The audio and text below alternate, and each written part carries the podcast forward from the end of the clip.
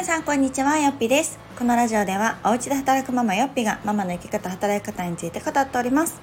えー、今回はですね仕事と育児の両立が大変だと思う一番の理由についてお話をしていこうと思います。まあ、あのお仕事をしながらね子育てをされてる方まあまあ今はママと呼ばれる人たちがたくさんいて、まあ、子供が何歳であってもね働きながら子育てしてるよっていう方が年々増えているんじゃないかなと思います。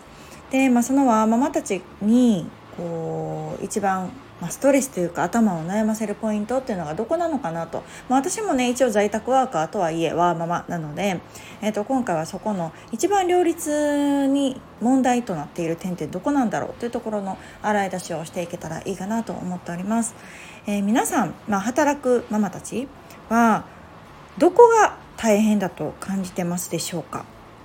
まあねあげればキリがないというか人それぞれいろんなポイントがあるんじゃないかなと思いますがやっぱり私はね時間というか、えー、いざという時の臨機応変さが課題なんじゃないかなと思っています。で実際私は専業主婦でそこからこう働きたいなと働き方を考えた時に一番ネックになったのが万が一の時にこう融通がつかないのがすごくストレスになるだろうなと思ったんですね。例えばまあ保育園に行きました、え熱が出ました。迎えに来てくださいっていうふうに急に言われる。で、まあ、インフルエンザでした。感染症でしたとかなるとやっぱり1日2日じゃ済まない。ひどい時だったら1週間ね保育園お休みをしてでそれに伴って仕事もお休みしないといけないとかっていう状況がまあ突然来るわけですよ。の時になんかそれをね私は想像しただけでもう無理やなと思ったんですね。まあ世の中にはいやみんなお互い様やしとか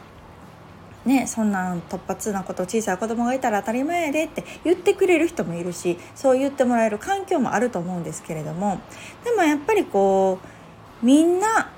がみんなそう思ってるかなとか上司の人はどう思ってるかな同僚はどう思ってるかなそう思ってくれる人もいるかもしれないけどしわ寄せが私ねばっかり来てるって思ってる人もいるかもしれない。特にその時ってなんか結構こうママたちの大変さばっかりが取り上げられて例えば独身の女性とかねそのママたちの尻拭いばっかりしている人たちにも何かこうプラスアルファが欲しいみたいな声が上がっていた時期でもあったし、まあ、そういう気持ちも私もめちゃくちゃわかる。うん、やっぱりこうママだけが大変なわけじゃないし人員がねその都度増えればいいんだけれどもそうじゃない会社さんやっぱその人以外のメンバーでやりくりをしないといけないっていう状況にやっぱりどうしてもなってしまうのでそれが続くとねまた肩身が狭くなったりとか何かこう私自身一生懸命頑張ってるとか思っててもこう周りの目が気になるし、まあ、肩身の狭い思いをするしって思うと私はちょっと会社員になるっていう決断ができなかったっていう背景があります。なので私が思うそのワーママの一番大変なところってそのいざという時もしもの時に身動きが取れないっていうことなんじゃないかなと感じたんですね。でまあ、そういう日々の体調不良に対する対応もそうなんだけれども例えば子供が学校に行きたくないとかね学童をやめたいとかねそういうのも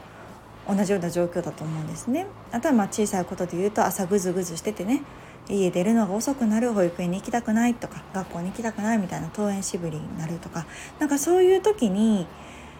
もう無理やってなってしまうのが結構しんどいなというかやっぱり子供がね健康で毎日こう楽しく保育園なり学校なりに行ってくれてれば意外と仕事と子育ての両立ってそんなに難しくないと思うんです。でもそういうもしもが生じた時に一気にこう来るというかなんか自分ではどうしようもない壁というかねになんか陥って仕事を辞めるだったりとかすごくこう子供に無理をさせてしまうとか何かしらどこかにこうしわ寄せが来たりとかするのがうんそこの子育てと仕事の両立の大変さなんだろうなっていうのを私自身はすごく感じています。で本来であればこれはこの母親側だけがね担うことじゃないと思うんですよ。うん、何かあった時に母親側が対応しないといけないっていう何かこの思い込みというかね世間のまだまだ女性側お母さん側がサポートするフォローするっていう体制なので本来はパパとママ両方がこうやればね半分で済むわけじゃないですか。そうでも子供がもし熱を出したっていう時にママしか対応ができないっていう体制もまたリスクだなというふうに思っています。でまあ本当年々ね不登校も増えるし、まあ、うちも実際学童に行きたくないって言ってやめたっていうのが実際あったのでなんかそれを思うと誰にでも起こり得ることだしもしかしたら言えないだけで我慢してる子どもたちもねいるかもしれないっていうところでもしもそう何かがあった時にその身動きが取りやすい融通が利くっていうのができればね働きたいと思うお母さんもたくさんいるしそのそこで力を発揮してくれる女性っていうのはきっとたくさんいると思うんですね。なのでそこのリスクを考えて働かないという道を選んでる専業主婦の方々もたくさんいらっしゃると思うからこれは日本にとって損失だなっていうふうにうん思います。すごく有能なね女性ででも子育てとか介護があって会社員として今までみたいには働けないっていう方まあでもそれは当然だと思うんですよね。自分一人じゃないから。やっぱり子供のね、小さいうちは体調も崩しやすいしそういう予期せぬことだって起こり得るのでいつでもね順調に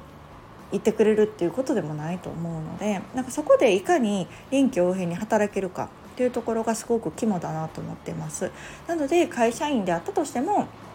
うん仕事時間が自由に選べるとかね。なんか私は究極成果主義がなんかいいなと思ってるんですよ。なんかこう結果さえ出せば例えばま働く時間が短くてもいいじゃないって思ってるタイプででもまだまだね、今のこの日本の働き方ってどうしても時間縛りだから、ね、定時があったりとか労働時間があったりとか毎日何時間働いてくださいね何時から何時までいてくださいねって働き方だからたとえその例えば8時間だったら8時間で、うん、1できる人と5できる人も平等、うん、その多少ねなんていうの？そのリーダーになったり係長になったりみたいなことはあるのかもしれないし多少お給料は変わるかもしれないけどじゃあ1できる人と5できる人でじゃあ待遇とかお給料が5倍変わるかっていうとそうじゃないじゃないですか。そうなのでなかなかやっぱりこの時間で縛られてしまう時間で換算する働き方をしている限りやっぱりなかなか難しいなと私は感じました。うん、なのでもちろんね会社員だから、えー福利厚生だったりとは受けられる面もあるしそのメリットももちろんあると思うんだけれども子供を育てるお母さんにとってはすごくこう難しい場面うんもあるなというふうに感じています。なので、まあ、私の場合は一応副業という形で会社員のメリット福利厚生とかはその在宅パートの方で受けながらあとはその夫がね会社員なのでなんか2人とも会社員をするっていうのが私は結構リスクだなと思っているタイプなんですね。なのでもう会社員のメリットは夫の方で受けてで私はフリーランスのメリットを受けるっていうこの家族をチームとして置き換えるっていう働き方を我が家は導入しているんですけれどもそういうことによってまあ、もちろん夫も有給があるから有給を使ってもらうこともできるし基本的に私の方で融通を聞く何か子供があった時に休んだりとかお迎えに行ったりとかっていうのがすぐにできるっていう体制をとっている。かつあまりこう周りに迷惑をかけない、まあ、チームで働いてるわけじゃないので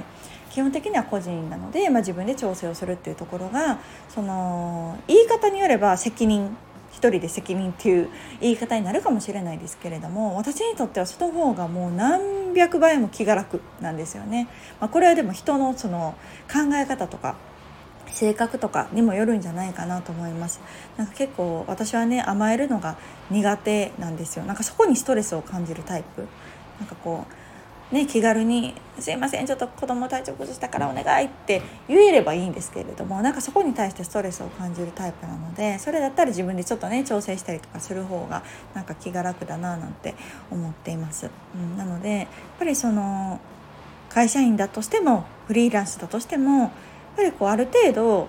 臨機応変に仕事ができるっていうスタイルを築いておくっていうのは非常に大事だしなんかそういう風になればねもっともっとこう、うん、働きたい人たとえ1日2時間でも3時間でも働きたいっていう人はきっとたくさんいると思うし人材不足っていうのも解消されるんじゃないかなと思っています。なのであの働くお母さんたちがねもっともっとこう子育てしやすく働きやすくなるためにはそういった、うん、働き方の柔軟性っていうのを